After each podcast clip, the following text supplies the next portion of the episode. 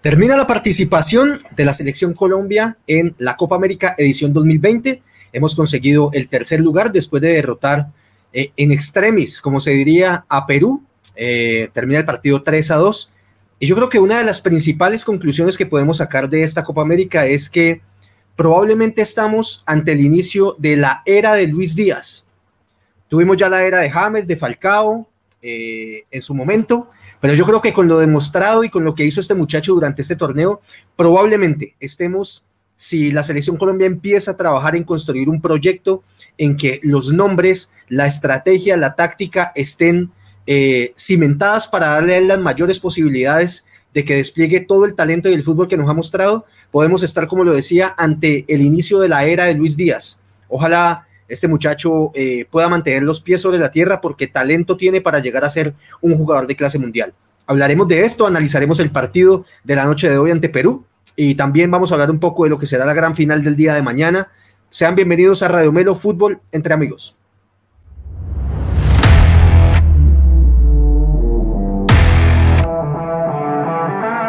Si disfrutas hablando de todo lo acontecido en el mundo del fútbol, este es tu canal.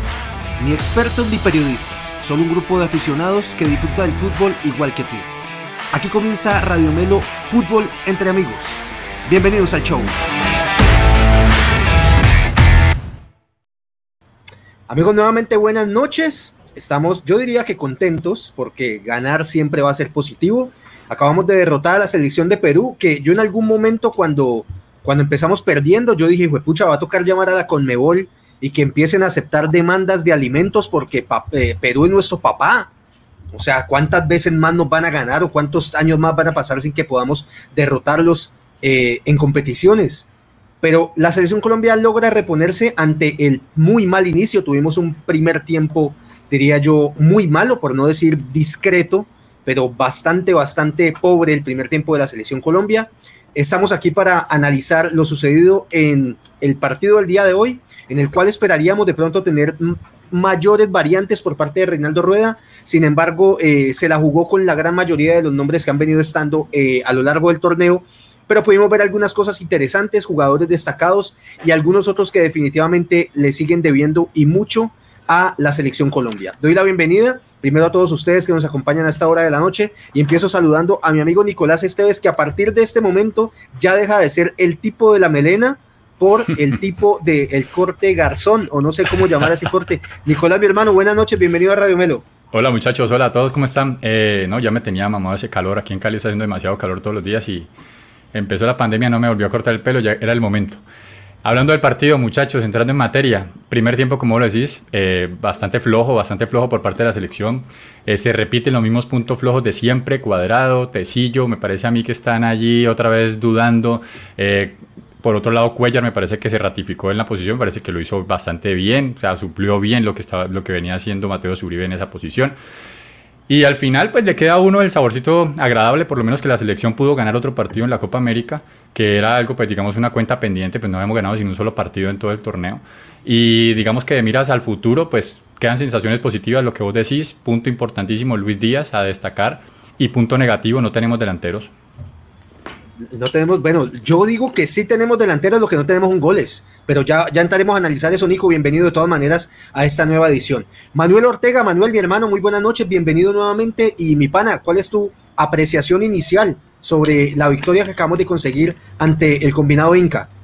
Eh, buenas noches, Camilo. Buenas noches para todos los que nos están viendo en este momento. Eh, pues contento, esas, esas victorias al último minuto se, se disfrutan bastante y y bueno, al menos hay que seguir trabajando, el equipo hay que seguirlo trabajando, pero bueno, está, está bien hacerlo sobre, sobre victorias, que es lo importante, y, celebrando, pues, que nos gustan. Así es, Manuelito, mi hermano. Gracias por estar acá una noche más. Y finalmente saludo a Oscar Iván Beltrán, mi negro. Buenas noches, ¿cómo te va? ¿Qué más, Camilo? Saludos a los muchachos que también nos acompañan en el programa y en especial a todas las personas que están conectadas en ese momento en nuestra transmisión en vivo por YouTube y por Facebook sin no dejar pasar la información de que igualmente nos encuentran en nuestras redes sociales, ¿no? En Instagram como Radio Melo 2020, eh, Facebook y Twitter, y en YouTube, si ese es el momento que no se, se ha suscrito a nuestro canal, nos encuentra como Radio Melo. Eh, tranquilo, no puedo decir que contento, me siento tranquilo con lo mostrado por la selección a lo largo de la Copa América, no solamente en el partido hoy, preocupaciones como todos, especialmente en la parte delantera, pero yo creo que Reinaldo Rueda tuvo una sesión de prueba de lujo. Lo anunció, va a usar la Copa América para probar y yo creo que salió mucho mejor de lo que él pensaba. Así que yo creo que hay bastantes cosas positivas para rescatar esa selección. De acuerdo, de acuerdo, Oscar Iván. Eh, importante pues obtener esa, esa, victoria en el último minuto, porque si quizás no hubiéramos ido a penaltis y de pronto por ahí los hubiéramos perdido, en cuanto a resultados, el balance no sería tan positivo como en términos de proceso.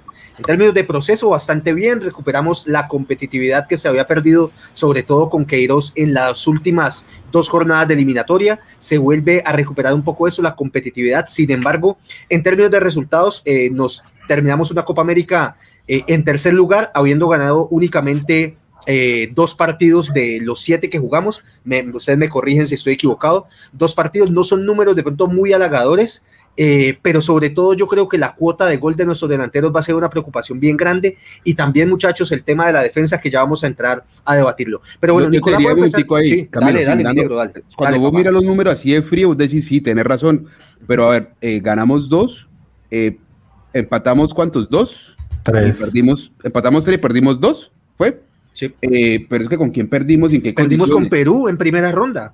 Perdimos con Perú, pero perdimos con Brasil en un partido que estuvimos cerca incluso de ganar y jugamos y perdimos con Argentina, pero jugamos de tú a tú. De, acuerdo, pero listo. Vos tenés razón, Oscar Iván, y quiero, quiero que las personas que nos acompañan también tengan claro eso. Perdón, con Argentina no perdimos, empatamos y, salimos por definición de penales. No, pero perdimos, pero perdimos igual. O sea, perdimos el, partido porque no pasamos. El partido queda igualado, pero en, tanda de penaltes perdemos. Eh, me refiero sobre todo es en cuanto a números, uno diría, bueno, el, grupo inicial que teníamos no era tan complejo, diría uno, en, eh, sobre el papel, pero Reinaldo Rueda, como le hemos dicho en varias ocasiones, está iniciando un proceso, está encontrando a sus jugadores, pero los invito muchachos a que empecemos a hablar de fútbol, empecemos a hablar de, de lo que vimos en la noche de hoy y empiezo con vos, Nicolás. Primer punto en el que quiero debatir con vos y es, vemos por primera vez en la formación como tal un 4-2-3-1 que es la típica alineación de Reinaldo Rueda o la alineación que uno comúnmente le ve a los equipos de Reinaldo Rueda. Y la variación que hizo fue sacar uno de los delanteros, en este caso fue Rafael Santos Borré, y meter a Cardona en la posición que veníamos pidiéndolo desde hace algún tiempo, que era más de 10 o como una media punta.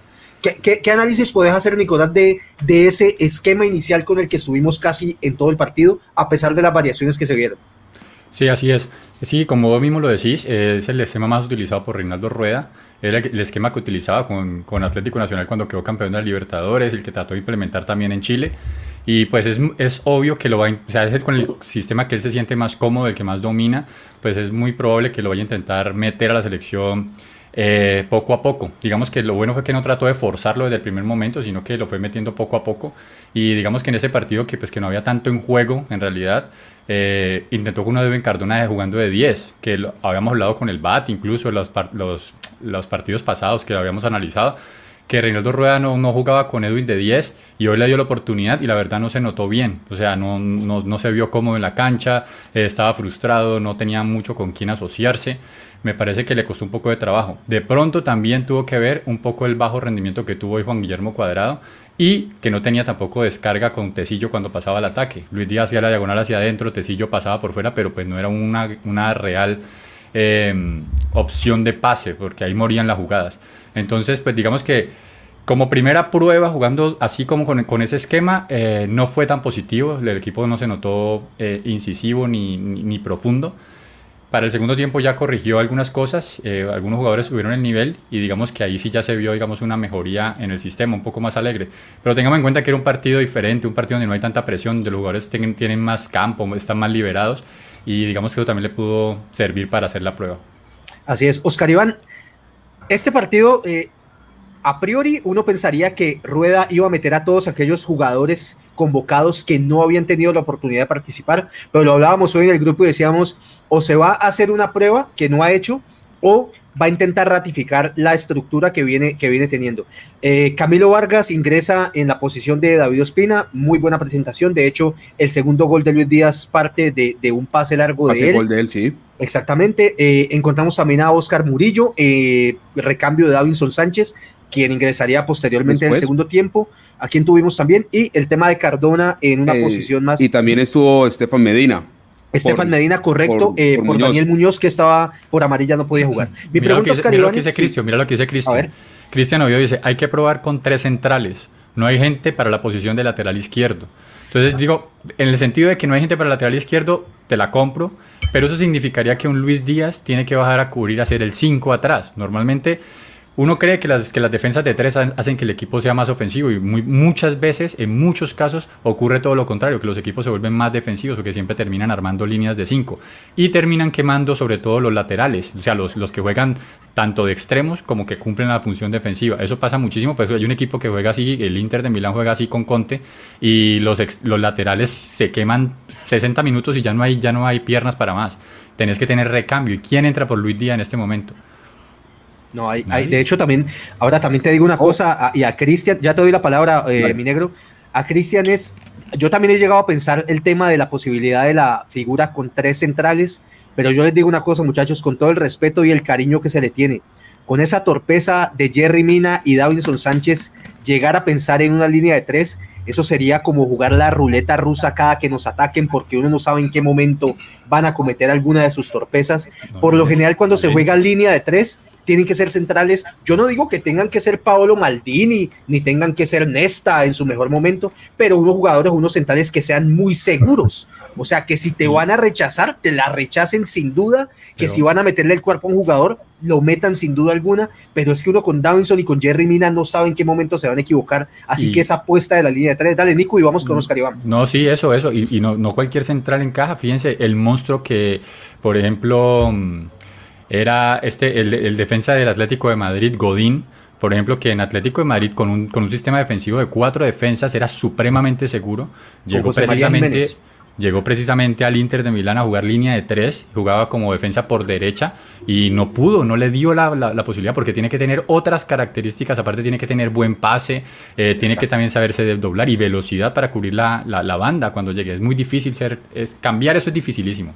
De acuerdo, Nicolás. Oscar Iván, yo estaba con vos y te quería preguntar y es, eh, hablamos un poco acerca de los cambios que hizo Rueda, pero vos te la hubiera jugado más por darle chico a, las, a los que no hayan tenido la oportunidad de jugar, eh, como por ejemplo los centrales Lucumí Cuesta, haber incluso haber probado, y esta la tiro yo, haber probado a Estefan Medina de central, que fue precisamente sus inicios en Atlético Nacional, que era defensa central. ¿Hubieras hecho algún otro tipo de variantes o hubieras mantenido esa idea de rueda de decir, venga, el último partido, mantengamos la estructura y busquemos ese tercer lugar? ¿Cómo lo ves, no, Como lo hablamos de la mañana, yo pues, de rueda hubiera darle minutos a todos los demás jugadores que no tienen, creo que hay dos jugadores que no tienen, dos o tres jugadores no tienen ni un solo minuto en esa Copa América, o sea, si es así, me preguntaría entonces realmente Rueda qué los llevó, o, se, o pasó algo en la concentración que no le gustó, eh, pero yo hubiera probado todos, todos precisamente porque yo creo, y ya hemos discutido aquí en el programa, yo creo que ya la base está definida.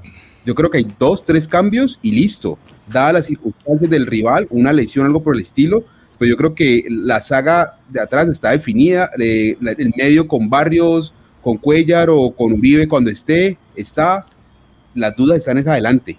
Bueno, y probar, qué, y probar qué esquemas tenemos para jugar sin 10, porque te digo, James hizo falta y todos lo sabemos, totalmente, totalmente. Total. Pero yo no sé si Rueda ahorita para la concentración que haga en agosto, para la fecha eliminatorias que tenemos la primera semana de septiembre, lo vaya a llamar. Esa es, una, esa es una buena pregunta para que lo discutamos ahora y de hecho, bueno, aprovechemos para preguntarle a la gente que está conectada en este momento es, ustedes después de lo visto, del nivel sobre todo de nuestros volantes eh, de creación o nuestros volantes de ataque y sobre todo de la de las oportunidades que tuvieron nuestros delanteros, me refiero sobre todo a los número 9, convocarían a James Rodríguez eh, para los partidos, como lo dice Oscar Iván, sobre todo los de eliminatoria que se vienen, que ahorita ustedes me corrigen, sé que jugamos el primero contra Bolivia, me parece. Vamos a mirar. Sí, Sí, el Bolivia es Brasil. con Bolivia. No, Bo- Bolivia Bolivia, Brasil, Bra- sí. Bolivia y Brasil, bueno, ya lo vamos a mirar. ¿Convocarían ustedes a James Rodríguez, muchachos que están ahí en el chat? Cuéntenos Pero- en los comentarios para, para leerlos. Eh. Nicolás, ¿querías decir algo y ya paso con No, no. Por ahí alguien, un comentario que acaban de poner ahí que por quién reemplazaríamos al lateral izquierdo, Tecillo, Sergio Larota, que dice por quién se puede reemplazar a Tecillo teniendo en cuenta que Fabra no está en forma.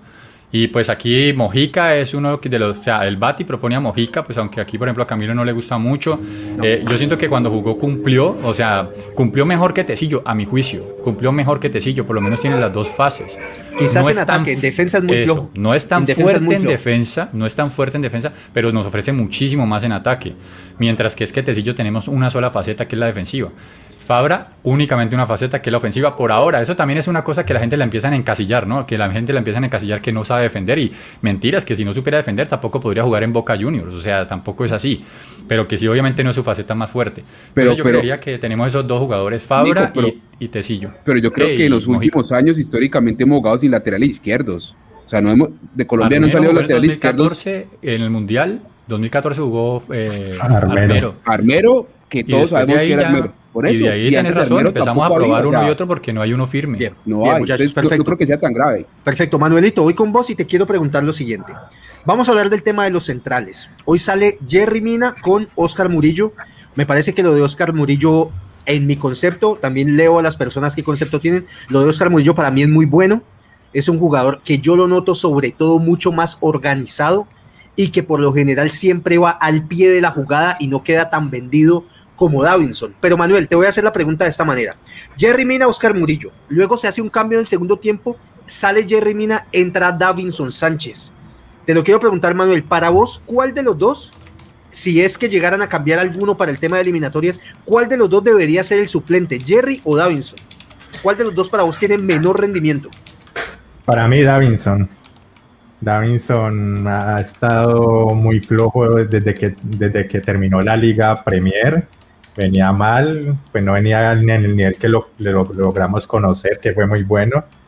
Pero es muy inseguro, está perdiendo la seguridad que lo caracterizaba, que tiene unas duditas en los partidos que, que son clave en la, posición de defensa. Por ejemplo, esa, ¿cómo, no cómo le va dar el ángulo a la Padula sabiendo que él es zurdo y le regala to- todo el ángulo para que lo enganche y saque ese, ese balazo que casi no la clava? No, Entonces, no solamente el ángulo, Manuel, no solamente el ángulo, sino un tipo de la envergadura que tiene Davinson, lo que pesa y la corpulencia Sí. que es, y la Padula que tampoco es que sea pues un gigante, pero se lo lleva casi que en cuerpo.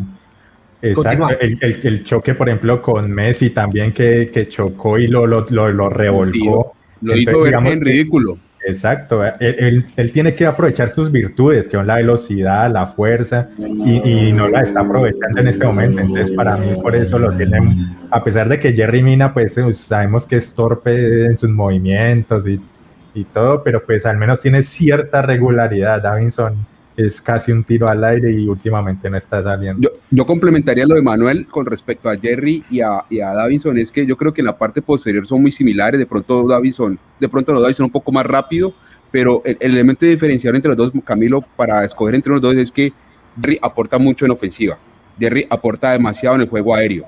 Yo creo que eso sería el diferenciador para vos decirte, me voy con Jerry y no con Davinson en caso de tener que elegir entre uno de los dos. Y, y Jerry tiene, ya tiene todas las, las credenciales que le respalden eso. ¿Cuántos goles lleva con Colombia? ¿Siete, si no estoy mal?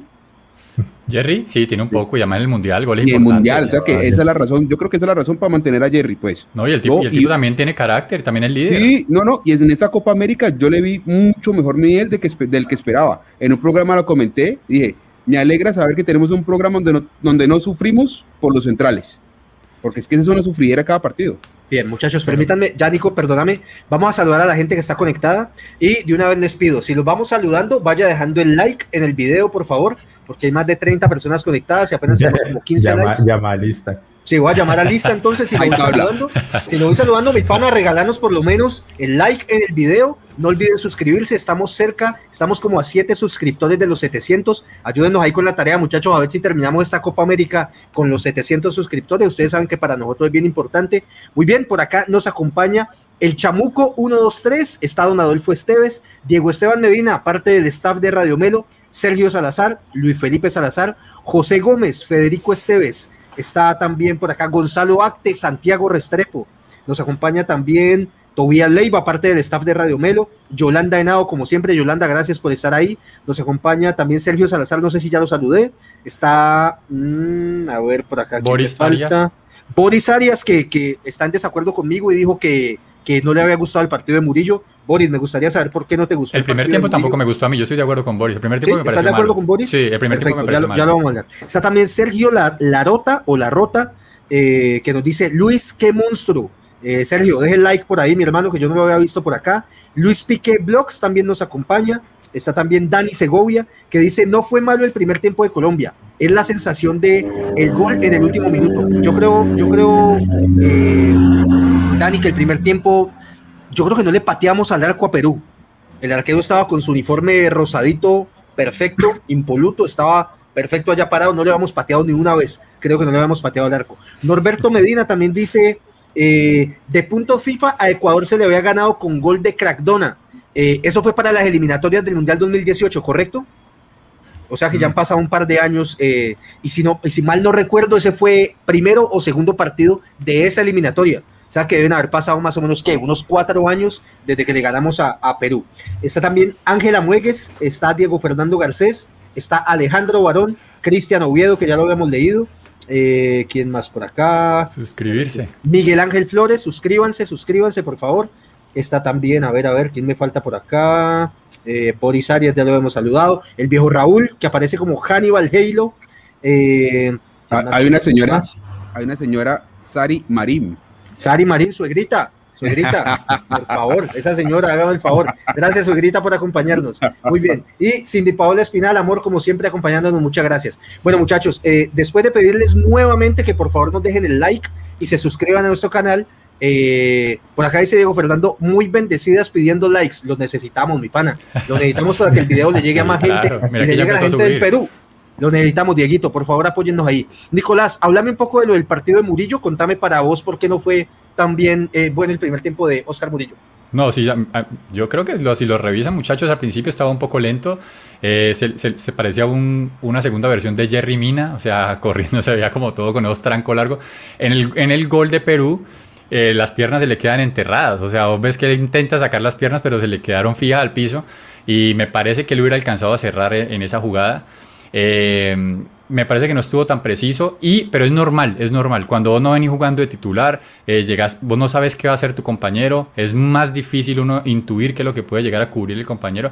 Entonces me parece que es normal. En el segundo tiempo se afianzó, le cambiaron el compañero a él, pero pues Colombia ya estaba en otra faceta un poco más ofensiva, lo cual disimuló bastante pues el, el, comportamiento en la defensa de Colombia. Pero sí estoy de acuerdo con Boris, el primer tiempo no fue bueno de Murillo. Voy, voy a hacer un comentario de color. Poneme por ahí un comentario que decía que Luis es más que Vinicius. ¿Quién lo escribió? Juan Garzón dice, Luis es, más que Vinicius. Yo creo que en este, si Florentino Pérez, a quien debe estar viendo Radio Melo, se vio algún partidito de la Copa América, ese man tiene que estar diciendo, vení, ¿quién fue el imbécil que me trajo a Vinicius en vez de traerme a Luis Díaz? Por amor de Dios, échalo ya. Hay que sacarlo ya mismo. La, la única diferencia es que Vinicius es brasileño y Luis Díaz es colombiano. Bendito Dios. de acuerdo con Juan Garzón, Luis es más que Vinicius y de sobra. Eh, pero bueno, perfecto. Continuemos por acá. Manuelito, te quiero preguntar por el partido de Juan Guillermo Cuadrado. Para mí tuvo un primer tiempo de esos que yo odio de Cuadrado y es que le entra ese ataque de individualidad y que no se la quiere entregar a nadie. Al final del segundo también. También. también. De hecho, yo pienso, y aquí me voy un poco más allá, que lo salva el gol. Y de hecho, en el gol ya lo vamos a, debatir. Para mí le pega mal. Y ese man se abrió y se metió. Pero él, él, no la tiró a, a pegar un chimbazo, un chimbazo. El gol fue un chimbazo. El de tiro libre fue un chimbazo. Manuelito, hablanos un poco del partido de Juan Guillermo Cuadrado. Listo, pues sí, sorprende porque Cuadrado era uno de los que venía teniendo mejor rendimiento en el equipo hasta, hasta que pues por las amarillas tuvo que descansar y luego el parón de, de la fecha de la selección también se fue de largo y, y, desde que volvió no, no, no fue el mismo, no fue el mismo de estos primeros partidos que, que nos hizo hablar bien de él y sí, hoy pecó, hoy pecó individualismo a la hora de pasar el balón. Estuvo, estuvo solidario con, con Medina en la parte defensiva, que sí lo relevó mucho, lo relevó bien, que incluso había jugado en que Estefan terminaba mucho más adelante que, que Cuadrado y en esa, en esa fase cumplió en la fase defensiva. Ya en la ofensiva sí nos quedó viendo más, acercarse más a, a los delanteros y, buscar asistirlos de, de, mejor manera. Hoy no tiró ni, hoy, no tiró gambetas ni nada, o sea, hoy estaba... centros. Los centros muy largos o muy cortos. El único que fue el que le dio a Luis Díaz, ¿no? Que, que hizo también la media volea otra vez y casi la mete. Pero pues de resto sí, muy flojo, cuadrado, muy flojo, muy flojo. Lo vi que se espera muchísimo más de él. De hecho, vos sabes cuando un jugador está bien, es tu capitán, es el jugador más desequilibrante de la selección Colombia. Y vos veías que un jugador como Barrios prefería no dársela a él, sino que la tiraba más larga para, no sé, para allá, para un delantero, o se la tiraba a Cardona, pero no se la tiraba tanto a cuadrado porque no lo veía bien. Vení, Nicolás, vení, quiero tu opinión sobre lo siguiente porque pasé muy rápido por el tema de los centrales, que a mí me preocupa muchísimo el tema de los centrales. Si a mí me preguntaban en este momento, yo los borro a los dos. No me gusta ni Jerry Mina, ni me gusta Davinson Sánchez, no me gusta ninguno de los dos. ¿Pero aquí pones? Eh, no, espérate, aquí, aquí voy con esa. Voy a, vamos a poner un ejemplo con mi amado Deportivo Cali. En el Deportivo Cali, cuando quedamos campeones en el 2015, nosotros teníamos de centrales a Germán Mera. Germán Mera que ustedes saben, Germán Mera, el que ahora está en Junior, que es un jugador bastante limitado técnicamente. Pero en el torneo en que llegamos y quedamos campeones contra Medellín, teníamos de acompañamiento a Cristian Nasuti, que no era un derroche de talento, pero era un jugador que por lo menos organizaba al otro central. Y con ese no se, no se veía tan mal. A mí lo que me preocupa de la dupla Jerry y, y Davinson Nicolás, y voy con vos, es que, pana, ojo con lo que voy a decir, lo digo con respeto, pero para que se entienda. Parece que ninguno de los dos pensara. O sea, los dos son reactivos, pero ninguno está como adelantado a la jugada ni, ni leyendo cuál es la intención del equipo que está atacando. Ellos siempre es como que, bueno, llegué y corté, pero nunca es como en control de la jugada como tal. ¿Cómo lo ves vos, Nicolás? Sí, yo, yo siento también que hay una falta de ya de ambición, como una falta, como que ya llegaron a una meseta de, su rendimiento y como que, por ejemplo, sobre todo yo hablo por Davison Sánchez, que es más, que es más joven, y que yo le vi recientemente a un youtuber que, que, hace visitas a las casas de los jugadores en donde ellos viven y toda la vaina en, sus países, pues, donde están jugando, y Uf, noté la actitud absoluta de Davinson supremamente pasiva, así como lo decís. O sea, es una persona que está totalmente salvado económicamente, eh, no siente ningún tipo de presión por hacer nada diferente, o sea, sabe que es titular ahí en el Tottenham Hotspur y pues ni que era titular, ya está, este año lo sentaron y todo y aún así no se le veía ningún tipo de, como que la sangre que le corre de reacción a un jugador de, de elite. Vos sabes, un jugador suramericano se caracteriza por eso, por nunca dejarse quitar su posición, por siempre, así sea que termina peleando con los técnicos, termina saliendo del club mal, pero que lo tienen que poner. No, este jugador es demasiado pasivo, una actitud totalmente diferente a cuando estaba en Holanda, donde uno lo veía que era un jugador líder en la defensa, que pedía el balón, que salía jugando, que no erraba casi. Eh, Aquí ya Nicolás, diferente. ¿vos lo veías jugar en Holanda? O sea, ¿vos te ves los partidos de la liga holandesa? Sí, en esa época sí, porque además jugaban eh, en los partidos de Europa, ¿no? Los partidos cuando jugaban Champions, obviamente, uno lo ve. Champions, yo veo que venga, en la, en la Eurodivis, no venga a vender humo acá. Pues, sí, claro que sí, cuando Fue, él fue seleccionado mejor jugador de la Eredivisie en, en, en, la temporada donde fue vendido al Tottenham. Por supuesto que cuando empieza un jugador de Colombia a jugar bien en otro lado, a destacar, yo me veo los partidos, eso lo hago desde que estoy chiquitico, weón, siempre lo he hecho toda mi vida. También me gusta solamente el fútbol para ver los partidos de la selección. Ah, o sea, vos como Manuel que también te gusta la, la belga, o sea, la liga. No, no, no, negro, no me desvíes, no me desvíes el programa, negro, no me desvíes el programa. que, la, liga si no tienes análisis y querés tirar humo con tus chistes malos, no, no, no. No me desvíes el programa. Que vos no veas fútbol es otra cosa diferente. No, no, me desvíes el programa, respeta a la gente, respeta a la gente. Que vaya todos felices. Manuel Alejandro, para cerrar el tema, para, para, para, para cerrar el tema es, nos falta liderazgo en la defensa. Y te voy a decir algo y voy a, voy a completar esto con este jugador. El caso Estefan Medina. Yo te voy a decir, yo le veo más personalidad a Estefan Medina que a Jerry Mina y a Davinson Sánchez. al pobre Estefan Medina que se convirtió en el barranco de hacer deposiciones de todo este país. Y yo a ese pelado le veo más personalidad de pedirla, de intentar salir con ella, aún con sus limitaciones.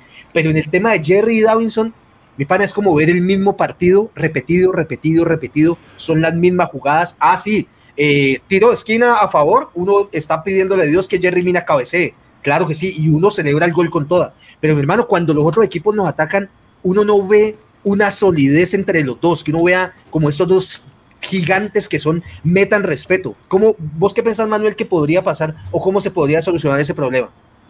No, hay que ir ensayando, ensayando otros jugadores. Yo pensé, yo, pues si yo hubiera, hubiera dependido de mí la alineación, yo me lo hubiera jugado con todos los jugadores del Genk. Se hubiera puesto a Estefan Medina en la banda derecha y de centrarle a Cuesta, Lucumí y ensayaba en la banda izquierda Muñoz. de pronto con lo que conocen ellos de jugar toda la temporada juntos, de pronto hubiera resultado algo interesante de ver, pues ya en un partido por el tercer puesto, digamos que se hubiera podido intentar hacer esta, esta, esta, este movimiento, ¿no? Hay que, hay que empezar a ensayar, pues digamos que el de Murillo hoy estuvo bien, pues no fue excelente, pero digamos que cumplió, hay que empezar también a darle oportunidad a estos muchachos, si los llamas, pues ponerlo un ratico a ver si, si aguanta la presión, porque pues lo que decís de Estefan, él se aguantó toda esa que le tiró todo el país y, y salió adelante y eso, eso hay que apuntarle, hay que admirarlo. Que carácter. No cualquiera. Carácter, weón. Carácter. De hecho, de hecho, hoy el gol de tiro libre de cuadrado, que por ahí Orlando Marín, Orlando le mando un saludo, que me dice que cómo voy a decir eso, que, que la metió por ahí. Ni loco, viejo Orlando. Ningún la metió por ahí. Le pegó. Vea, Orlando Marín Valencia dice, ¿cómo vas a decir eso? Por favor. Por ahí la vio y por ahí la metió. Todos tienen un día malo y Cuadrado estuvo bajo, pero ese gol es de crack. Ese gol es un chimbazo, hombre. Ese gol es un chimbazo. O sea, él ni siquiera miró por ahí. Le pegó mal, se le fue bajita y ese defensa se quitó. Se quiso. O sea, decimos cómo es para la pensar, lo voy a pegar para que pase entre ese jugador que se va Ajá. a mover, el arquero está no va a esperar completamente que le pase por ahí. No, olvídate, hombre, es un Olvídate. chimbazo. No, no, Orlando, un saludo, mi hermano, gracias por acompañarnos, pero ni loco la metió por ahí. Eh, Nicolás, voy con vos nuevamente y quiero hablar de lo siguiente. Eh, háblame de Cardona. Cardona creo que Cardona no estaba en el plan inicial de la convocatoria de Reinaldo Rueda. Creería que su jugador para esa posición es Juan Fernando Quintero. Situación que me preocupa muchísimo ese tema de Quintero, pana, porque esa liga china, o sea, es más, más seria la liga de barrios, yo creo que por acá de Cali, cuando No, juega San tampoco, Luisito con... Cami. No, no, pero te voy a decir por qué. Mi hermano, esa liga cada rato arranca, para, arranca, y ahora que Ah, van a bueno. volver a parar, es que para que la selección china tenga posibilidades de ir a mundial, no, pana, eso no es serio, güey. Ojo, Ah, ojo, sí, y, ojo, ahí. y ojo que por medidas del gobierno chino están desinflando ese globo, ¿no? Le están Ah, poniendo sí. cada vez, le están poniendo cada vez más restricciones porque eso lo están inflando, inflando, inflando, inflando, y eso no puede ser.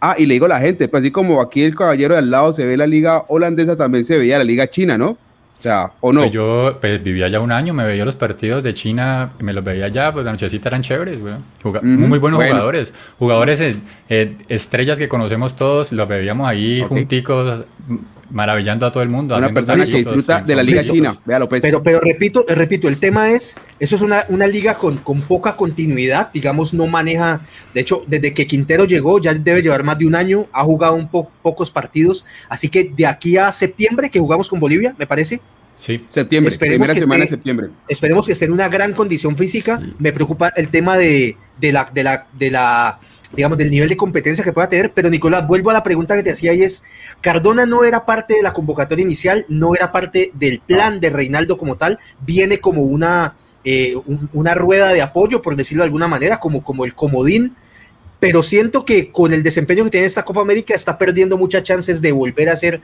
o convocado o de llegar a ser titular. ¿Cómo lo ves vos? Es que depende del partido, depende del partido, depende del- de, de- de las situaciones. Eh, cuando hoy Cardona, por ejemplo, jugando detrás de, detrás de Zapata, teniendo que ir a presionar, porque es que si no presionas el esquema se te cae. Vos tenés un, un- un planteamiento donde vos tenés que presionar alto, recuperar el balón lo más rápido posible para aprovechar a tus puntas que son Cuadrado y Luis Díaz. O sea, eso es lo que tenés planteado. Resulta que empieza el partido y Cardona el primer... Se nota la intención, él pica, la primera, la segunda, el arquero va a coger el balón entonces el baile presiona. Pero ya la cuarta, la quinta ya no puede. Entonces físicamente es un hueco y, en- una selección Colombia tener un jugador que no está a plenitud, que no está al 500% según Reinal- Reinaldo Rueda, pues no podría estar. Pero él dice que James no está porque no está al 500%, pues Cardona tampoco está ni cerca del 500%. No nos engañemos. Entonces ahí eh, un jugador como Quintero, yo tampoco veo tampoco la opción. Sí lo veo mucho más claro en un pase que tiene calidad para hacer eso, pero tampoco es que yo lo vea yendo a presionar al arquero, tampoco es que lo vea yendo haciendo una función de esas. Hay que ver cuál es el esquema que, que necesita Reinaldo Rueda para jugar con un 10-10 que yo no creo que sea lo que él sueña. Yo no creo que él sueñe con un 10-10. En Nacional lo tenía un Magnelli Torres, pero es que el equipo estaba demasiado aceitado. O sea, era un equipo demasiado aceitado. O sea, un equipo que se conocía de memoria. O sea, una cosa es jugar con un club que jugás dos veces por semana y otra cosa es jugar con una selección que jugás dos partidos cada, cada mes o cada dos meses. Eso no lo conseguís fácilmente. Si jugás con un 10-10, tenés que conseguirte un man carro loco, un man que corra, que, que, meta, que haga de todo un todoterreno. Y no veo ni a James, ni a Quintero, ni, a, ni, al, ni al gordo Cardona en eso. No lo veo ahí. Muy bien, muchachos, por acá me está pidiendo la gente que lea los comentarios. Por acá dice Alejandro Duque. Lo mismo pasó con el taco. Su gran problema es que fue colombiano y no brasileño. Bueno, eso es más un chiste interno para la gente que nos está viendo. Alejandro Barón dice: No, es Crackdona, es Gordona. Que Sergio Salazar dice: que nos reporte de dónde nos ve. Creo que anda en Australia, ¿no? Opa, sí, en Australia, Australia, Bien, perfecto. Sergio Salazar dice: Hizo mejores regates y pases barrios que cuadrado. Muchachos, ese es otro punto altísimo de esta Copa América. El renacimiento o el retorno de Wilmar Barrios, jugador que Queiroz eh, lo estaba prácticamente acabando porque era su primer cambio, eh, no estaba siendo titular y de hecho, Nicolás, vos lo has dicho en otros programas, ni siquiera con Rueda arrancó de titular. Recupera esa posición eh, importante Se lo de Barrios. Pulso. Se lo ganó a pulso. Dice Cristian Oviedo, precisamente hablen de Barrios, ese man ganó mucho manejo, pases filtrados, salida rápida, se desenvuelve mejor de lo que hacía en Boca. Correcto, lo veo más, más dúctil con el balón, pisándola, entregando. Bien. Manuel Sajona dice, pero en Holanda no era titular. Alejandro Barón dice, Zapata no es capaz ni siquiera de empujar a Cueva, que mide unos 50. Mauro Caicedo dice. Auténtico, ¿quién no era titular en Holanda? Que especifique. Que si, si está hablando de Davinson. Yo creo que está hablando de Davinson. Davinson fue seleccionado el mejor jugador de la liga holandesa. Fue comprado en 40 millones de dólares por el Tottenham. ¿Vos crees que un jugador suplente lo van a comprar en esa cifra un defensa central? Y, y, yo, y yo creo que los de Tottenham en que tienen que estar haciéndose así. Por 40 millones no, lo compramos. lo hizo bien. La primera temporada que empezó llegó. Bien, ese man empezó bien. bien. Muy bien. de hecho, yo, Tottenham, yo creo que Dale, lideró grupo en Champions, eh, le ganó a Real Madrid, eh, estuvo ha clasificado las últimas, bueno, esta vez no clasificó, pero ha clasificado las últimas tres Champions y ganando su grupo incluso. No, muy bien, muy bien. Yo entre Jerry Mina y Davinson, yo me quedo con Davinson. Para mí lo de Davinson de pronto pasa más por un tema mental, de seguridad, de sentirse de pronto más capo. De, de, de, pronto ejercer un poco más de liderazgo, pero yo creo que él, las condiciones las puede tener. Eh, Boris Arias dice, ese gol fue porque la barrera se abrió, cuadrado muy regular. Alejandro Cárdenas dice, ¿cuál chimbazo? Vio el hueco y la metió. Alejandro, no te había visto por acá. Eh, déjanos el like y seguimos pues porque tampoco así. Manuel Sajona dice, eh, buen punto, lo que prueba que no tiramos de afuera. Eh, Ángela dice, de acuerdo con eso de que Cuadrado andaba medio desconcentrado o bajo de pila, pero el gol fue un golazo. ¿A quién sigue por acá? Eh, don Adolfo Esteves dice, Marín y Cárdenas deben por favor compartir el canal que sintonizan, porque según eso estamos viendo otro partido. Aquí Andrés, Andrés Guerrero sí me gustaría preguntarle, porque es muy insistente en el tema sí. de rueda.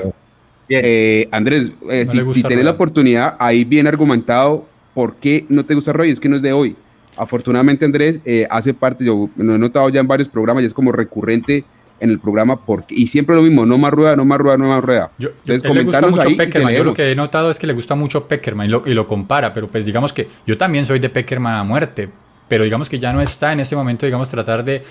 Rueda lo está tratando de hacer bien, está haciendo, eh, mejorando el equipo, partido a partido se le ve mejoría. Sabemos que no hay, no hay dos técnicos iguales, sabemos todo lo que hizo Peckerman, pero pues Reinaldo lo está tratando de hacer lo mejor posible. Me parece que no que va por buen camino, no hay que cambiarlo en ese momento ni pensar en en eso. Yo, yo, yo creo que la menor de las preocupaciones ahorita es el técnico, ¿no? O sea, sí, Rueda está, ha mostrado está... mal, lo ha hecho bien. Yo creo como ya. lo deben ir haciendo en los diferentes programas, dos, tres piecitas puntuales. La mayor preocupación ahorita es la delantera. Pero eso, el funcionamiento de la parte de adelante. Ese es como el, el mayor, eh, que, que, engranen, que engranen allá adelante. Muy bien. Oscar Iván, vos que sos un hincha declarado y furibundo del América de Cali, conoces muy bien a Dubán Zapata. Eh, Zapata, ¿con cuántos goles termina la Copa América? Cero. Cero goles, o sea que hizo los mismos goles que Ángelo Rodríguez y Marco Pérez en Copa América. Son datos, no opiniones, ¿no? Cero goles. Oscar Iván, ¿qué crees vos que pasa con Dubán? ¿Qué, qué, qué, ¿Por qué sentís que de pronto ese man es goleador? O sea, lo demuestra liga tras liga en Italia que es goleador. ¿Qué ves vos que puede hacer diferente que se le da en Italia? Pero es que acá, Nicolás me va a decir ahora, es un eh, una estrategia diferente, una eh, táctica en su equipo, el Atalanta diferente, una disposición de jugadores diferente, juegan a otra cosa. Sin embargo, es que acá en la selección no solamente es la carencia de gol, sino que en algunas jugadas puntuales también se le ve alguna carencia técnica. O sea, que en el momento de entregar un balón eh, se le ve un poco torpe, eh, no se le ve tan potente físicamente como uno creería que puede llegar a ser. ¿Qué, puedes analizar vos de la situación actual de Dubán Zapata, al cual han mantenido durante prácticamente toda la Copa América como el delantero titular de la Selección Colombia? Bueno, para empezar, yo creo que el tema de que lo mantenga es para darle confianza. La pregunta es qué más confianza necesita Dubán para hacer un gol. Escuchaba la transmisión previa al partido de las estadísticas precisamente de Dubán. Dubán creo que ha tenido 7, 8 remates al arco, claros, de los cuales dos fueron por balones que le llegaron a él, por pase con los otros fueron producto de su lucha, de su condición física. Camilo, todos sabemos que Dubán es un, no es un jugador técnico, o sea, no pidamos técnica de Dubán. Dubán es potencia, es fuerza y es físico. Entonces, Siguiendo eso, también lo estamos matando por partidos donde Dubán ha tenido funciones mucho más de contención defensivas que de ataque. Yo creo que Dubán en el momento de que tenga un jugador que le surta más de goles, más de balones, por favor, más de balones, sin duda la va a romper. Lo que sí le, le criticamos a Dubán es que ha tenido un par de jugadas frente al arco y no ha definido como lo hace normalmente en el Atalanta. Ante esas situaciones que tenemos que criticarlo. Ah, y, Oscar Iván, vení, te, agrego, bueno, Oscar Iván creo que se nos, se nos ha caído por tema de internet, ya volverá. Manuelito, sigo con vos y te pregunto lo siguiente, eh, complementando el tema de Duan Zapata. Yo creo que Oscar Iván está diciendo que lo estamos matando, yo digo que no lo estamos matando, sin embargo, ya después de casi siete partidos siendo titular, ya empieza a decir uno, vení mi negro, y entonces, y entonces, o sea, está bien que a los delanteros hay que aguantarlos y en algún momento la racha llegará y empezará a hacer los goles. Pero mi pana, tenés que empezar a mostrar un poquito más. ¿Qué pensás, Manuel? Eh, sí, de acuerdo. Es, digamos que una combinación de las dos cosas, de que no lo surten bien y que a él en algunas situaciones le falta rebuscársela. Miremos, por ejemplo, el partido de hoy. Muchas veces Estefan Medina llegaba hasta, el, hasta la línea final y levantaba la cabeza para ver, a, ver si, si se entraba o algo y Duan no estaba donde debía estar. Él se tiraba atrás como esperando un pase atrás y lo que hace eso es hacer que toda la defensa, por ejemplo en este caso la peruana, se le fuera encima y no hubiera otros compañeros que puedan llegar de atrás. Entonces muchas veces si vos no puedes anotar, pues arrastra marca, como, como hizo la Padula en el gol de Perú. Entonces él de pronto a meterse al área, pelear con los centrales, arrastrar la marca y, y esperar que uno de los compañeros reciba. Entonces le falta ese, ese olfato que, que de pronto tiene un poco más desarrollado Borja, que es un poco más, más de área, que él sabe que él va y choca con los centrales. Entonces, digamos que por eso no, no hay que matarlo tanto, pero sí hay que, hay que pedirle que, que, que se sienta más, más como en el área, más seguro, que vaya y, y como él es físico, que vaya y luche más con los centrales y que no espere que no espere siempre que el balón le llegue un pase atrás o, o que la dejen tan clara. De acuerdo,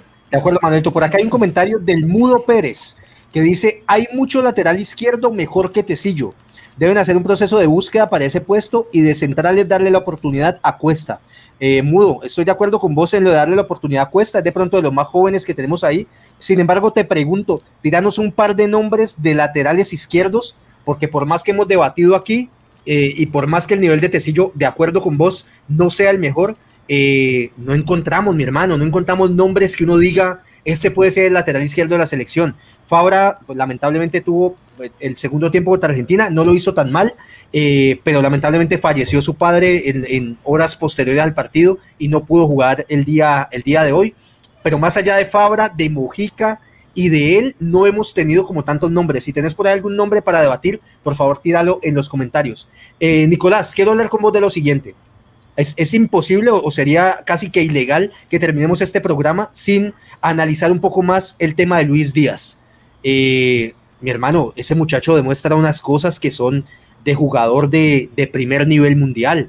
O sea, tiene una, una técnica depurada, hermano, te hace en cualquier momento una media volea, te corre al espacio, balón a los pies controlado, eh, tiene eh, gambeta, ¿Cómo, ¿Cómo podrías analizar vos, Nicolás, el tema de la aparición, aparición digo yo, ya lo viene demostrando desde hace rato, de Luis Díaz y cómo lo convertirías en el centro o el eje de la selección Colombia para, para lo que se viene, tanto eliminatoria de Qatar como a futuro?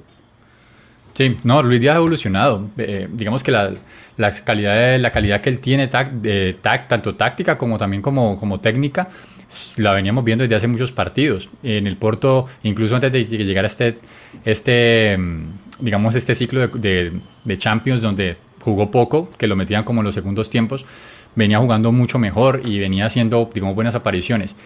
siempre se le ha dicho que tiene como problemas de mentalidad, o sea, como de mentalidad, que la vaina es que él se cae, que un partido, aquí venía como con buena racha, lo vimos crecido, no es fácil eh, jugar partidos oficiales y en una Copa América, digamos que es muy válido lo que hizo en esta Copa América, digamos que es mucho más fácil hacer un gol de chilena y un gol de no sé qué en un amistoso, eso es mucho más sencillo obviamente, y, es, y Luis Díaz mantuvo todo el nivel durante la Copa América, la figura indiscutible de la selección, junto con Barrios, me parece a mí que son los dos grandes figuras. Y Muñoz, para mí. Eh, bueno, pero digamos que, que, Digo que, que Muñoz, más que segundo, figura, se convirtió en la opción principal del lateral derecho. Dale, Nico.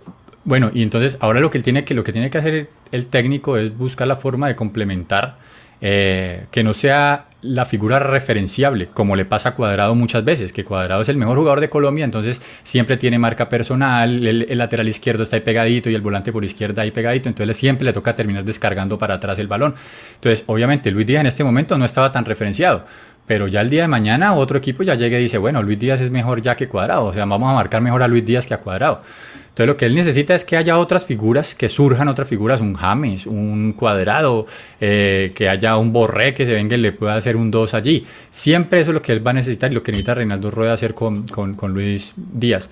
Ahora, que él, muy probablemente le van a llegar ofertas, estamos en pleno mercado de pases europeo, él está en un equipo que sabemos que no es un, pues es un equipo top de su país, el Porto de Portugal, pero eh, sabemos el Porto que... no sigue, eh, para la próxima okay. temporada no sigue, seguro. Es, Ah, ¿Lo firmas ya? ¿Lo dejamos de una vez filmado como lo, ya lo como firmado, le, ya lo como, firmado. como que Brasil le ganaba a Ecuador? Ya, déjalo firmado porque yo sí me mojo. Bien. Como decís que no arranca, es decir, temporada eh, 2022, que estamos 21, hablando prácticamente. 21-22. 21-22, decís, no arranca con el Porto. No. Es más, no, bueno, yo, no, yo también creo que es lo más, más probable. Yo también más, creo que lo más precisamente probable, pero... como esa venta es casi que inminente, el Porto está buscando traer a Morelos. Precisamente ¿A Morelos, para reemplazarlo. Sí, no, es, eso es cierto. No, pero lo, que- lo de Morelos lo están buscando en el Porto, es verdad. Bueno, te, pero- te toca, bueno, te bueno, toca bueno, ver menos fútbol chino y holandés para enterarte de las noticias de Pero Europa. win- no, no, no, pero espérate un momentico. ¿Vos me vas a decir que vas a traer a Morelos a reemplazar a Luis Díaz? ¿Es que es, que es Queiroz el que dirige el Porto? Papito. Pero- no, pero- O sea, pero- ¿Vas yo a reemplazar si un extremo por izquierda? Yo no sé si a Pues reemplazarlo. que eso es lo que sí está diciendo están- Oscar. Oscar está diciendo que, que, que, Morelos va a venir a reemplazar a Luis Díaz. ¿Vas a reemplazar a un jugador de otra posición? Bueno, listo. En- en- eh, yo sí escuché que el Inter quiere a, a Luis Díaz. Sí lo escuché. Eh, so- pues es una, fue- una cuenta oficial que digamos que suele acertar. Falta ver, en este momento le van a salir muchas novias a Luis Díaz, en este momento ya hay muchas personas ya interesadas en él y probablemente el Inter no sea el equipo que más plata tenga para ofrecer por él. Y con lo que hizo en esta Copa América vale 5, 6, 7 o hasta 10 millones más de lo que valía antes de la Copa América. O sea que esto es un mercado que es así, que se reacciona a los goles y a las buenas actuaciones y el tipo se valorizó y bien ganado se lo tiene. De acuerdo. Eh, muchachos, vamos a tomarnos minuto 47. Les voy a pedir la última opinión sobre el tema de la Copa América, pero para que pasemos a hablar de la final de mañana, metámosle un poquito de, de morbo a esto en el enfrentamiento de Argentina y Brasil. Quiero escucharlos ustedes eh, qué les gustaría ver mañana. Oscar Iván, muy breve, ¿cuál es tu balance final de la Copa América?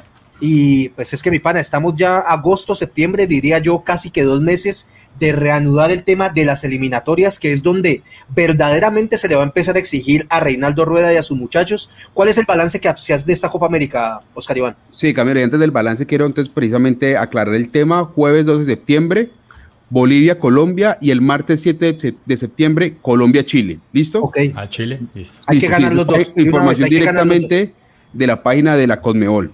Para hablar de la Copa América, yo doy un resumen rápido. Entonces, Camilo, yo creo que dadas las circunstancias, se saca una Copa América que yo creo que se está muy difícil de realizar. A Brasil se le, se le determina como sede menos de 10 días antes.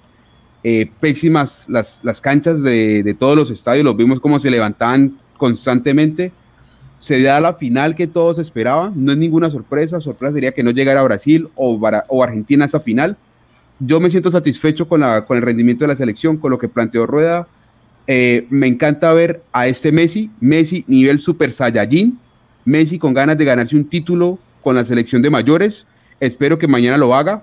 Eh, es el partido que más vende la Conmebol, el partido que más le interesa a todo el mundo. O sea que yo, si tengo en cuenta todas las circunstancias que habían alrededor de la Copa América, una Copa América en medio de, de altos niveles de contagio de COVID, con estadios vacíos, para mí la Copa América es un éxito de realización, es un éxito incluso para la selección Colombia. Yo me siento muy conforme con lo que hace la selección Colombia.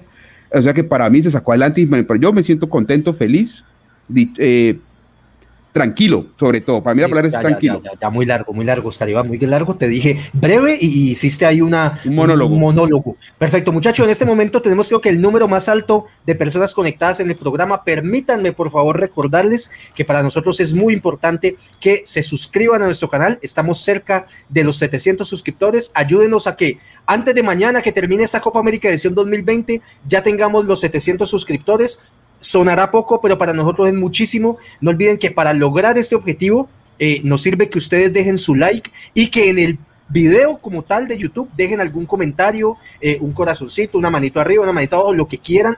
¿Por qué? Ustedes dirán, ¿para qué estos manes piden tanto likes y estas chimbadas? Muchachos, de esa manera el algoritmo de YouTube empieza a mostrarle a las demás personas que estamos acá en Radio Melo y las personas nos empiezan a ver más. Para eso nos sirve, para esa interacción. Entonces, les agradecemos mucho, nos puedan colaborar con el like y siguiéndonos. Eh, Nicolás, tu balance del el tema de la selección Colombia, pero ya después de que listo, Oscar Iván ya dijo que él se va tranquilo, me gustaría que te enfocaras más en lo que viene. Ya somos terceros de América. ¿Qué se viene para Colombia y a qué tenemos que apostarle en las eliminatorias? Bueno, pues lo que, para lo que sirvió la prueba, que es la eliminatoria, tenemos que clasificar sí o sí. Por ahí vi alguien eh, que opinó, decía que para qué hablábamos de Peckerman si Peckerman no ganó nada. Yo le digo, dígame, dígame técnicos que hayan ganado algo a nivel de selección, son muy pocos, esos son los más caros del mundo. A nivel de selección es muy difícil ganar. ¿Por qué? Porque solamente gana uno en América, uno en Europa, uno, bueno, uno en cada continente y la Copa del Mundo. O sea, es que, ¿qué más se puede ganar? Nada más. No hay más torneos a nivel de selecciones. Eh, él también opinaba, es que también le quería contestar, porque él mismo también opinaba que era injusto que no, nunca lo habían dejado terminar el partido a, a Dubán Zapata, pero pues es pues que le dan la mayor cantidad de minutos, más de 60 minutos por partido, tenías que meter aunque sea un gol. En cuanto a lo que me está diciendo la selección Colombia, eh, buenas, buenas conclusiones para Reinaldo Rueda en cuanto a que los jugadores ya van entendiendo cómo es el dominio del sistema que está implementando. Me parece que por ahí pasa la, la, vaina al principio con estos mismos jugadores jugando de una forma, eh, de una disposición táctica similar. No se entendía muy bien, no llegábamos a ni, ni siquiera patear al arco. Ya en este momento ya vemos que Colombia se aproxima, que los jugadores ya pasan con confianza porque saben que van a tener el respaldo en la parte de atrás. Eso se gana. ¿Qué se pierde? Quedamos con una incertidumbre grandísima quién va a ser el 9 de la selección. Eso, eso me parece que a mí que es una pérdida haber mantenido a Dubán Zapata tantos minutos para que metiera un gol y no haberlo podido conseguir. Me parece que es una pérdida grande. También lo de Muriel, porque Muriel, a pesar de que entró el último partido, contra Argentina no jugó. O sea, entró, entró para patear penales. En realidad hizo un taquito súper bueno para que ganáramos el partido contra Perú, pero él entró fue para patear penales. O sea, ni siquiera estuvo tenido en cuenta para el partido. Eh, para, por ahí también parece que fue malo. en cuanto a algunos jugadores que llevó a pasear, Baldomero Perlaza. Eh, Yo quedé con ganas de ver a ese jugador. Sí, porque era un jugador que teníamos que Y ese fue el último convocado, ¿no? Y los dos jugadores que, y los dos jugadores, los dos defensas centrales que también son más jóvenes, que tampoco fueron probados en partido oficial. Por ahí vi a alguien que hizo un comentario, pues eh, hago mención a su comentario, pues no me acuerdo quién fue, pero pero, pero sí decía que era para no quemarlos, algo que le pasó, por ejemplo, a Estefan Medina en el primer momento. Decía que fue para no quemarlos y me parece válido, pero pues igual los tuvo ahí en, el seno, él ya sabrá qué le pueden dar y qué no le pueden dar. Cuesta es muy joven, Cuesta es muy joven, creo que está, como y Lukumi también, están en el orden de los 20 a 22 años, creería yo. Permíteme, Nicolás, tú que te, está, está alargando mucho, viejo. No, pero pues estoy dando la conclusión. Sí, por acá está Eligia Narváez que dice, Colombia de local iba de favorito a la final, ahora que fuimos a Brasil y no éramos favoritos, pero lo positivo de esto es generar grupo y una actitud diferente cuando se está perdiendo el partido. Eh, correcto, Eligia, yo creo que esa es una buena lectura. Yo creo que se vuelve a hacer grupo y con ese comentario doy paso a Manuel. Y Manuel, te voy a tirar a vos la pregunta maluca y es la siguiente. ¿Vuelve James? Bueno, y te voy a tirar pues acomodadita para que no quede tan así. ¿Vuelven James y Falcao para eliminatoria? ¿Qué decís vos? Sí, tienen que volver. Es que ellos, ellos no, no los trajeron fue porque por malo y no porque físicamente no estaban con James había el riesgo de que se, se, podía romper en cualquier momento y pues no, pasaba lo mismo que con Cardona para 20 minutos, 20 minutos y pin se rompía y quién sabe cuántos meses más sin volver y pues Falcao estaba lesionado, pero pues cuando ellos están bien físicamente hay que traerlos. Muy bien, por acá, perdóname Manuelito. Eligia Narváez nuevamente dice saludos desde los Palmitos Sucre. Epa, estamos eh, llegando ya a Sucre también, a toda la gente por allá. Eligia, eh, compártenos con tus amigos, con tu familia, Radio Melo Fútbol entre amigos Siempre estamos acá para leer sus comentarios. Muy bien, muchachos, vámonos. Negrito, empiezo con vos. Mañana final Argentina-Brasil. eh, ya dijiste que querías que gane Argentina, que porque Messi, yo te voy a decir, antes de esa gritada que le pegó al pobre Jerry Mina con que baila, yo decía también que gane Messi. Ahora, perdón la expresión, ni mierda, ni mierda, que gane, ni mierda, que gane Brasil, y pucha. Hoy mañana con Brasil Nicolás, tírate de una vez. ¿Qué pensás? No, pero es que, es que eso nos lo han hecho durante toda nuestra vida, en, por décadas. ¿Cómo se le ocurre ir a perdonar a los argentinos a último momento? Bueno, a los argentinos no les puede perdonar. ¿Viste cómo le gritó Lautaro Martínez? Que gordito, que fuera gordito, le estaba gritando ahí a, Cardona. no, pero está, bien que nos ganaron, pero es que también nos están cogiendo, es de, metiéndonos un dedo por detrás, tampoco. Mañana Brasil. Marico, o sea, es que ese arquero, o sea, lo que estábamos hablando del arquero, que eso está bien, que el fútbol, que así se juega, que toda la vaina, yo estoy también de acuerdo con eso, perfecto. Pero vos crees, a mí después de que me grite y todo eso, me elimina y que me empieza a hacer así, que me empieza a hacer así, Marica, yo allá voy y le pongo el manazo, o sea, ya acabó el partido, allá voy y lo frenteo. ¿Cómo así que se va a ir feliz de la vida que, que nos, nos, sacó y nos, nos, insultó, nos dijo de todo y se va, que se van felices celebrando? No, y yo te digo una cosa, yo espero que mañana los prendan a pata. Sí, no, que mañana los bailen, ojalá que los bailen, ojalá, que los bailen. y ojalá que ese arquero, ojalá, lo, hemos dicho Nicolás y lo dijimos, esas son cosas válidas, fallamos, fuimos nosotros eh, por no estar en capacidad de soportar esa presión que nos metió. El man nos ganó, pero mañana que los cosan a pata, papito, y que, ojalá ese arquero haga una que le pase y sea gol para gritarlo, y pucha. Eh, Manuelito, ¿qué crees vos mañana? ¿Cómo ves la final vos mañana y con quién vas? Eh, sí, a pesar de que dicen de los argentinos, pues los brasileños también lo que nos hace Neymar, por ejemplo, eso de tirarse al piso con cada golpecito y tal y las ayuditas y todo. Entonces, digamos que entre los dos están parejos, como que uno no quisiera que, que ganara como que ninguno. Digamos que uno le da cosa por, por Messi que para, digamos como para que lo dejen de discutir tanto de que, que el mejor de la historia y que no ganó nada con su selección, pues digamos que, que esto digamos que le quitaría un poco esa carga, pero digamos que solo por él, porque pues sí, por el resto de Argentina uno no, no le provoca hacerle fuerza. Por el lado Brasil no, me vale pito, no, me vale pito, Manuel, me vale pito, Manuel. Me vale, pito, me vale pito, Manuel, y en este programa he dicho que Messi es el mejor de la historia y todo lo que quieras y toda la admiración, pero nos cagó, pana, nos cagó. O sea, tampoco así.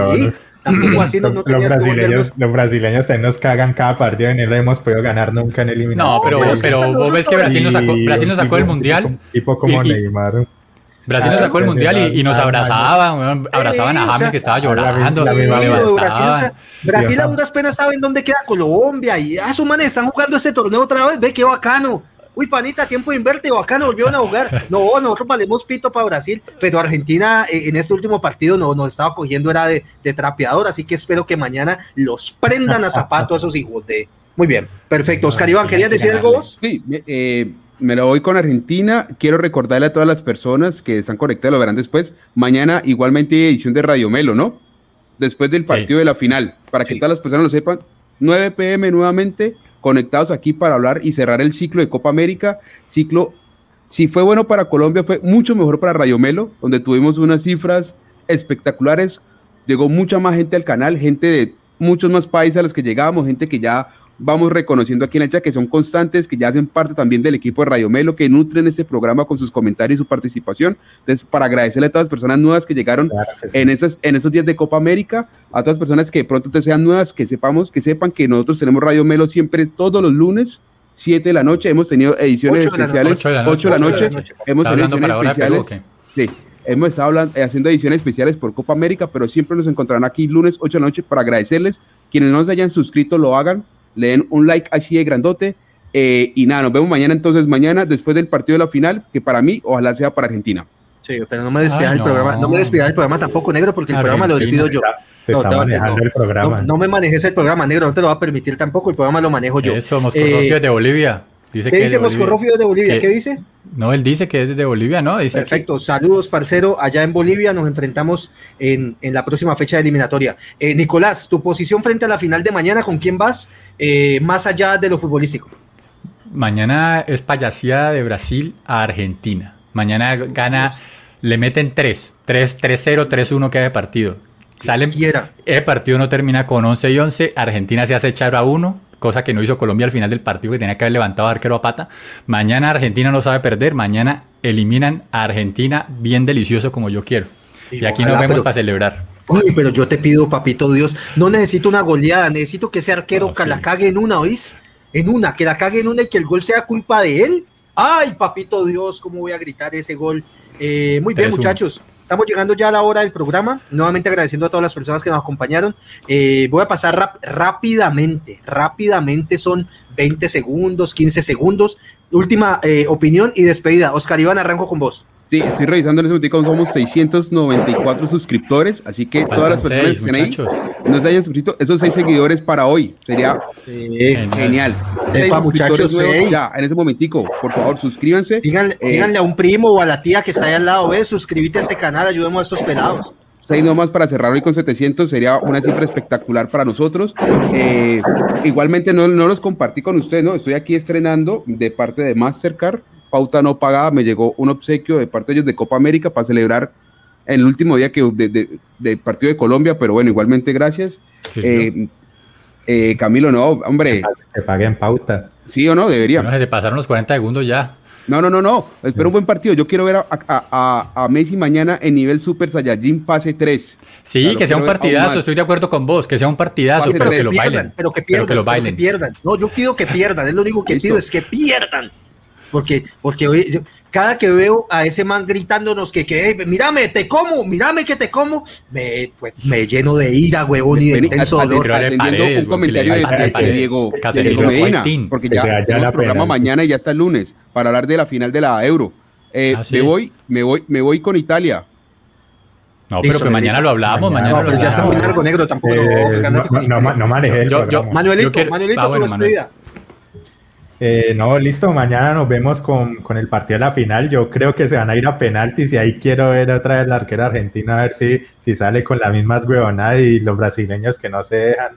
Entonces vamos a ver, yo quiero que sea con muchos goles y ahí ya nos relajamos y hablamos mañana de la final. Perfecto, Manuelito, papá, gracias por acompañarnos. Yo nunca le había hecho fuerza a ninguna otra selección que no fuera Colombia, pero mañana voy a hacerle una fuerza a Brasil, jueputa, pero estoy, estoy ofendido. Yo estoy ofendido con esos hijos de... Uy, sí, bien. ve, ahí estoy con Feli Feli, ese man de paredes. Yo le quiero, cuando ustedes vean la carita de paredes mañana aburrido, que esté aburrido, que se quite la medalla esa del segundo puesto, que la quite, que cuando se las ponen, que se la quite, ahí se acuerdan de mí, cuando le vean la carita ahí que esté ahí bien, bien aburrido. Ahí se acuerdan de mí. Muchachos, les propongo, 696. les propongo, les propongo eh, simplemente una cosita aquí a los más fieles que todavía están conectados, que aquí hay más de 45 personas conectadas. Hagamos una prueba, que se acabe, el- véanse hasta el final del programa y dejan un comentario abajo, no aquí donde están hablando en el chat, sino en el, en el, en el, En la en el caja de comentarios del en video la de caja de YouTube. comentarios del video de YouTube. Lo que sea, un, emo- un, un emoji, lo que sea que quieran dejar allí, un dedito para arriba, para abajo, lo que quieran dejar, Si quieren putear a Camilo también. lo que sea, También, pero que haya, también, también. que haya al menos 45 comentarios. Pues dejen nada más antes de irse el comentario y, y- y- y ahí sí se van. Gracias, gracias, gracias por estar ahí firmes. Muy bien, por acá tenemos un último comentario de Rogers Lee Juainalaya Saltachín. Dice, Colombia ganó por pura suerte. Eh, Roger, no, ¿cuál suerte, papito? ¿No viste el golazo que hizo Luis Díaz, por Dios? Golazo. Ese último gol, panas de supercampeones. Mm. Último minuto, la coge Oliver y sacala. Buen Y partido, buen partido. balón. Muy bien, muchachos, eh, familia, gracias a todos por acompañarnos en esta nueva edición de Radio Melo. Recuerden, mañana, una vez Mañana. terminada la gran final entre Brasil y Argentina, Brasil, esperemos un partido la, lleno la, la. Esperemos un partido lleno de fútbol, pata, pelea, rojas y ojalá algunos heridos por parte de Argentina eh, para que podamos debatir acá. Eh, esto fue Radio Melo Fútbol entre amigos. Muchísimas gracias a todos y nos vemos mañana. Un abrazo para todos. Cuídense.